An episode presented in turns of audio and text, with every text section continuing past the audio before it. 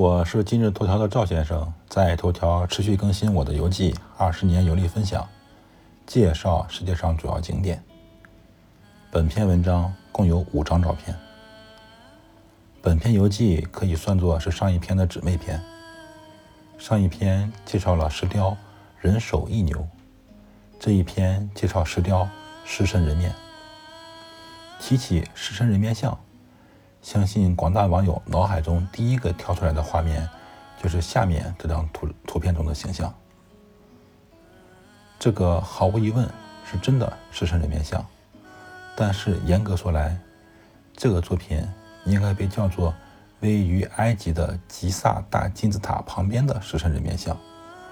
这种造型的石雕有很多，其中一个就位于卢浮宫，见下图。同样，我再贴出一张高清的卢浮宫收藏的狮身人面像，供网友欣赏。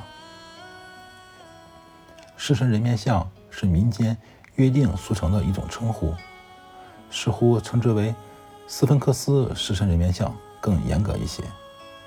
吉萨金字塔旁边的斯芬克斯最为著名，但不能代表所有的狮身人面像。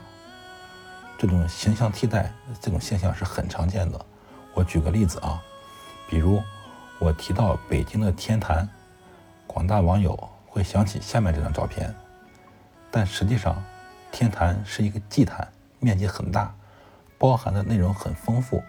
上面这张图实际上是天坛中的祈年殿。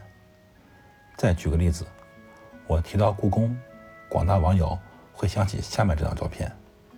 其实故宫呢是一个皇宫，上面图是。故宫的正门，也就是午门。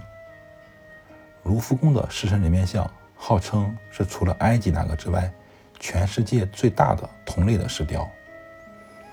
在古埃及，狮子就是力量的象征，很多法老希望像狮子一样孔武有力，狮身人面像因此可能就是古埃及法老的写照。